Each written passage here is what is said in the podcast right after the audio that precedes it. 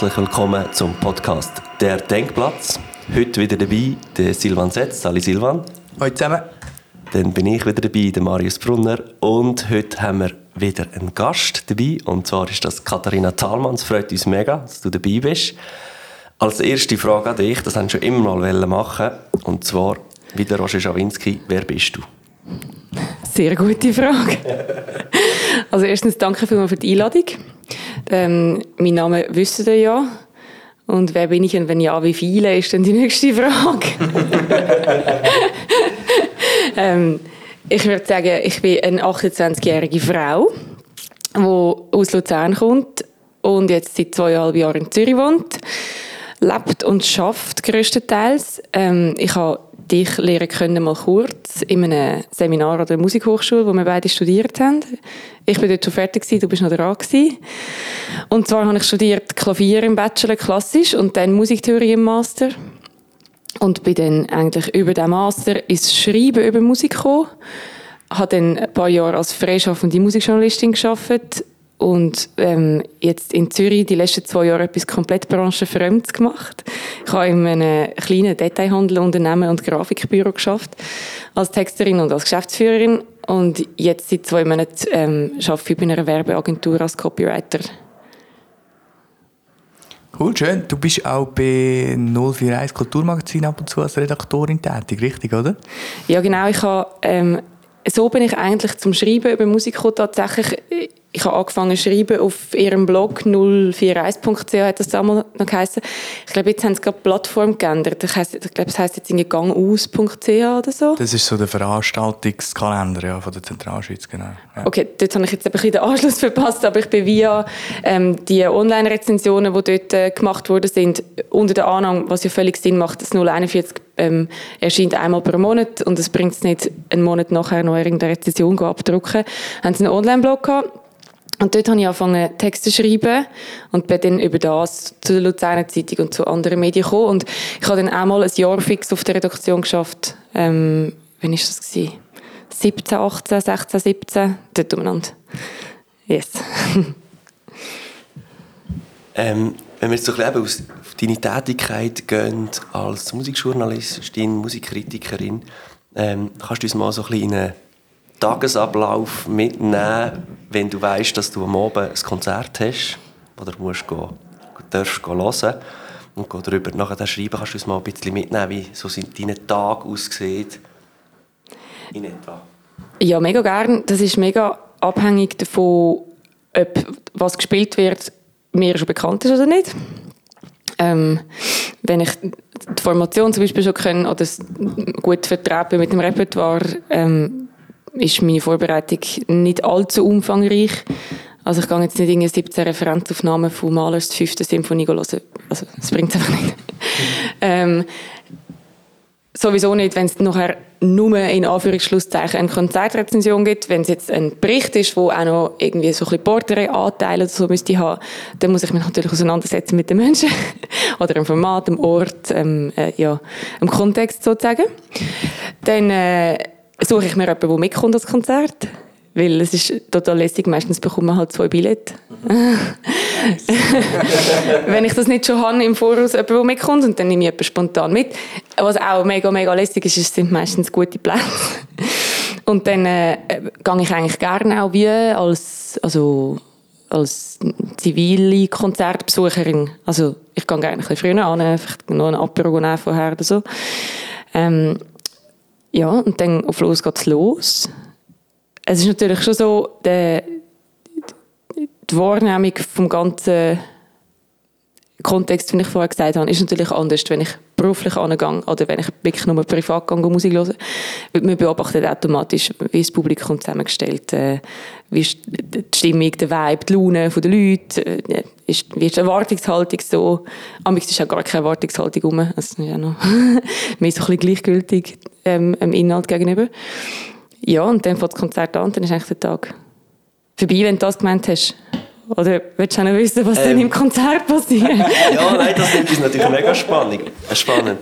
Ähm, ich frage mich nur so, ich habe auch schon während einem Konzert mir beobachtet, der sein Blöckchen davor hatte und aufgeschrieben hat und, und gemacht hat. Wie ist das bei dir so? Das ist so ein bisschen, eine, also ich habe gespürt oder gemerkt, das ist so ein bisschen, äh, wie sagt man, Glaubensgrundsatz, Grabenkampffrage. Es gibt Journalistinnen und Journalisten, die komplett anti sind, sich Notizen zu machen während dem Konzert. Ich gehöre nicht zu denen. Ich schreibe mega gerne Sachen auf.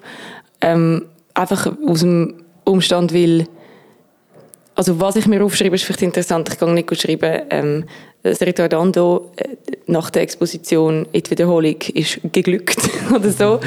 Weil an das kann man sich ja eigentlich erinnern. Und also, ich weiß auch nicht. Aber es ist schon so, wenn, ähm, wenn man Musik hört, ist ja die Wahrnehmung, also die Sinn sind auf eine bestimmte Art eingepolt. Und dann kommen damals so Geistesblitze, die sonst nicht würden kommen. Also, weil ja Musik etwas macht. Und ich versuche wieder damals so Sachen aufzuschreiben, wo, ähm, einfach, dass ich das Gefühl nicht vergesse. Wenn weniger technisch oder handwerklich oder wenn etwas Lustiges passiert, dann muss man sich das nicht notieren, weil das vergisst man nicht. Aber amix, wenn man eine Assoziation hat oder ein Bild, muss man das, also halte ich das gerne fest, weil amix entwickelt sich dann aus diesem Bild der ganze äh, Aufbau vom Text oder so oder eine ganze Metaphorik, wo man sich dann darauf beziehen kann. Ähm, keine Ahnung, ich das jetzt äh, textile Metaphern, habe ich zum Beispiel mal mega fest gehabt, bei einem äh, Igor Levit, der Goldberg-Variationen gespielt hat, da habe ich irgendwie so Stoff-Assoziationen gehabt und das muss man aufschreiben, weil sonst vergisst man es, weil das einem nicht so zufällt. Also ich mache es. Sorry für alle, die es kratzen stört. Ich nehme immer Stift, der nicht tönt. Okay. Und ich hoffe immer, dass das Programmheftli weiss Anteil hat, weil es gibt je länger mehr Heftli, die weiß auf schwarz gedruckt sind und das ist ein Scheiß. so gut. Also das heisst eigentlich grundsätzlich, du merkst dir vor allem auch die Sachen, wo, was mit dir als Person macht, wo, was es in dir auslöst und das, das fließt dann auch eigentlich dort rein, wenn man das so kann interpretieren kann. Oder ist das zu subjektiv, denkt, weil ja du doch irgendeine Form oder einen Rahmen gegeben hast, quasi, wo du dich drin kannst bewegen Das ist natürlich eine interessante Frage. Wie subjektiv darf das sein? Und ich glaube, dort kommt dann auch mega schnell die Frage rein, für was für ein Medium ist das, wie, also, was ist das Zielpublikum etc. Ähm, aber ich glaube, mit der Übung bekommt, also, also habe ich wie gelernt, meine subjektive Wahrnehmung festzuhalten, aber das dann nachher nicht subjektiv sein Also, ist ja die Frage, ob man überhaupt objektive Schlüsse aus etwas ziehen kann, wo irgendwie im KKL jetzt 2000 Ohrenpaar gehört. Ich meine, ist eigentlich eine, eine hehre Vorstellung, irgendetwas zu schreiben, das dann allgemeingültig ist. Aber ich glaube, es ist schon wichtig, dass man sich von der persönlichen Intuition leiten gegeben, dass man sich irgendwie vornimmt, dass man einfach eine faire Person ist und weiß, was man macht. Also, ich weiß nicht. dann will jetzt äh, eben ich glaube, es kann in beide Richtungen Auswüchse geben, in Richtung Verrissen und in Richtung crazy Lobhudelei, einfach weil man der Dirigent hot findet so. das ist sehr subjektiv, ja. aber ja, ich kann mir schon vorstellen, dass es so wie eine, ja, so ein sehr, nicht zerrissen, aber man hat so wie, du gehst als Person ja gleich dorthin und fühlst irgendetwas und, und gleichzeitig musst du nachher dann aber äh, irgendwie eine Rezension schreiben, wo, je nach welchem Medium, sagen wir jetzt, du schreibst für die Luzerner Zeitung, oder? Ist ja für, für die Institution ist es mega wichtig, was für ein Bericht nachher wirklich drin steht, oder? Und also auch so ein bisschen die, ich sage jetzt blöd, die Macht zu haben, wie es, wie es das Konzert oder die Institution nachher in der Öffentlichkeit auch weiterhin wahrgenommen wird von Leuten, die gar nicht unbedingt da sind. Bist du dir das manchmal auch bewusst, dass das sehr wichtig ist, was du jetzt gerade schreibst oder was das kann auslösen für die Leute, aber auch für dich selber? Ja, dann bin ich mir mega bewusst. Das ist auch etwas, was ich wirklich lernen und das ist für mich auch eine sehr ernüchternde Erkenntnis gewesen, dass man ähm, Jetzt Luzerner Zeitung ist ein gutes Beispiel. Ich meine, es ist die einzige printete Tageszeitung in Luzern. Entsprechend hat die schon generell eine Vormachtstellung oder einfach ein Monopol auf, auf das Medium. Ähm, ich habe auch müssen lernen oder dann gesehen, ich bin auch tätig in so, so ein paar Fördergremien, so ähm, Stiftungen und so, wo ich Beratungen mache mhm. ähm, mit Gesuch und dort haben wir ja dann mega oft so Medienspiegel. Das ist ja oft auch gewünscht bei Eingaben, oder? Dass man sagt, okay, man ist jetzt das Ensemble der Formation, wo schon Medienfeedback bekommen hat. Und das ist mega krass, weil dort hat es ja nicht Platz für eine ganze Rezension. Es liest auch eh niemand mhm. in diesen Jurys. Also wirklich kannst du vergessen. Das heißt, du brauchst einen Satz, der cool aussieht, oder? Ja. Und das ist im Fall nicht so lässig, zu wissen, dass man eigentlich in sekundär tertiärer äh, Instanz auch einfach versucht, eine Rezensionen schreibt. Das finde ich eigentlich nicht lässig. Das gefällt mir eigentlich nicht. Vor allem, also, weil es ja dann nicht nur eine inhaltliche Einschränkung ist, sondern auch stilistisch. Dass man wie muss auf, auf Netflix einen Plot schreiben, der dann so catchy ist, dass man es copy-pasten und irgendwo abdrucken und das gefällt mir eigentlich nicht. Was bekommst du so für Reaktionen auf deine Texte? Mega wenig. Mega wenig?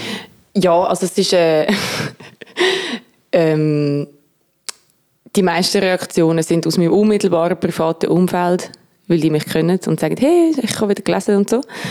Ähm, selten gibt es dann auch via die Redaktion ein Feedback von einer Leserin oder von einem Leser, wo mir dann weitergeleitet wird. Ähm, das kann alles sein, das kann Kompliment sein oder auch äh, Schimpfis. Lustigerweise, ähm, ich glaube, der Text, der am meisten Reaktionen ausgelöst hat, ist ein Text vor, äh, das ist jetzt auch schon ein paar Jahre her, wo die äh, Kanti Alpen G ähm, irgendein Jubiläum gehabt, 50 oder 60 Jahre, ich weiß nicht, und das Konzert gemacht hat im KKL, wo ich auch schlimm gefunden habe. Und das auch relativ deutlich so geschrieben habe. Und dort habe ich wirklich am, mit Abstand am meisten Feedback von allen bekommen. Also haben mir jene alte Lehrer aus der Kante E-Mails geschickt und so. und ein paar auch nicht. Und ein paar ignorieren mich auch bis heute auf der Straße. dann ist aber schon so ein bisschen das Credo, wenn man nichts hört, dann ist es gut. Ja, No News ist Good News. Man kann auch sagen, dann, man, dann ist es, ähm, wenn, wenn man provozieren kann man auch sagen, man ist gescheitert, weil es einfach ein zu zahmer, glatter, auswechselbarer in dem Sinn Text war. Wobei man auch nicht vergessen wenn man jetzt bei der Luzerner Zeitung bleibt, das wird ja noch redigiert. Und redigieren heisst meistens glätten. Leider. Oder was heißt leider? Es gibt ja andere Orte, wo man kann ungefiltert schreiben. Aber meistens heisst das glätten und nicht selten sind dann die Sachen, gerade die Sachen, wo wahrscheinlich die Geister sich hätten daran können scheiden, sind dann am nächsten Tag nicht in der gedruckten Version und das ist schon ein bisschen ärgerlich. Also das heißt doch dann wieder eine relativ neutrale Kritik oder eine Kritik mehr als beschreiben, was genau abgelaufen ist oder was passiert ist. Ja, nicht selten.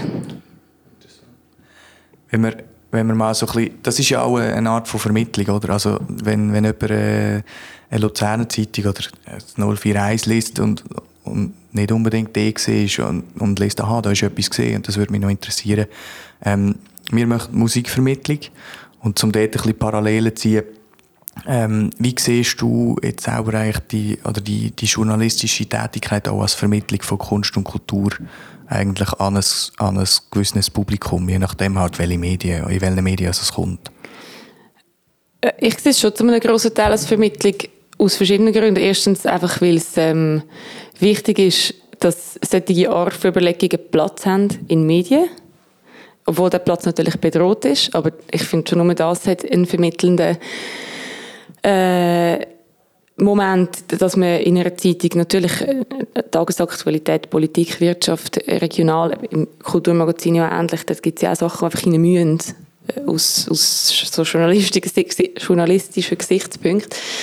Ähm, aber ich finde es einfach schon nur wichtig zu vermitteln, hey, das ist jetzt sogar ein NZZ und die hat im einen Feuilleton und da ist im Fall vier, vier Seiten pro Tag. So. Ähm, bei der Luzerner Zeitung ist es nur noch drei auf der Piazza und von diesen drei teilen sich, teilen sich etwa eineinhalb noch mit der Aargauer Zeitung oder so. Also es ist immer weniger Platz, aber schon das finde ich wichtig, vermittlungstechnisch. Dann, äh, was du gesagt hast, mit, ich würde auch dort angehen, das ist halt schwierig bei Rezensionen, weil dann ist es vorbei. Mhm. Ähm, ich dann, wenn man so begeistert ist, sich überlegen, ob nochmal etwas in dieser Art irgendeine stattfindet, wo man dabei sein kann. Aber eigentlich ist es ja wirklich eine Nachricht danach, ähm, etwas, was danach passiert. Ähm, also rein zeitlich, es ist nicht gleichzeitig wie es Geschehen an sich. Ähm, und, und dann hoffe ich schon auch, dass es, also ich lerne jedes Mal etwas, wenn ich mir so Gedanken mache. Und ich hoffe natürlich, dass auch andere Leute etwas lernen Wie schätzt du jetzt du ein, wenn, äh, also ich bleibe jetzt noch auf der LZ hocken, ähm, welche Leute spricht das nachher an? Also weißt, wer, wer ist wirklich die, das Personal, das dann wirklich das liest, auch das Feuilleton noch, oder in der NZZ? Ich, glaube, ich weiss nicht, sind es wir Jungen, Oder ist es eher, sage jetzt, der, der typische Konzertgänger, wo man könnte im klassischen Konzert, wo doch eher Ü50 ist, wo dann das liest und angesprochen sich fühlt? Mm, Jetzt müssen wir vielleicht das Ziel, also wie sagt man, das ähm, Publikum von der LZ besser noch kennen. Es sind sicher viele Abonnenten, die einfach die Tageszeitung ins Haus geflattert bekommen und ich nehme an, durchblättern und das lesen, wo sie Bock haben. Ich meine, ich nehme an, die wenigsten Leute, die die Zeitung abonniert haben, haben Zeit, jeden Tag die ganze Zeitung zu lesen. Ist so, ja. Ja, äh, sage das jetzt online oder, oder print, das ist einfach viel Material jeden Tag. Ähm, dann, ich glaube, dass die Leute, die selber am Konzert sind, sicher gerne gehen schauen, ob etwas über das Konzert steht. Dass man dann so eine Art von Wahrnehmungsabgleich machen kann. Ähm, das macht mir, das finde ich selber auch lässig. Also das mache ich auch, wenn ich etwas gehen hören, ohne etwas darüber rauszulassen am nächsten Tag. Schaue ich an Orte, ob irgend, sonst jemand rum war, der sich Gedanken macht. Und dann, ich glaube, was man schon nicht davon unterschätzen, weil eben so U50 und so, ähm, Zeitungen werden ja auch mega oft in Cafés und so gelesen oder in öff öff- halböffentlichen Räumen. Und dann erreicht das, glaube ich, schon nicht nur U50. Also, Ja, denke ich auch. Also es ist ja auch, online gibt es ja auch die ganzen Rezensionen und Sachen nachher, dann, wo, äh, wo ausgestrahlt werden. Ja. Also verschiedene Möglichkeiten letztendlich.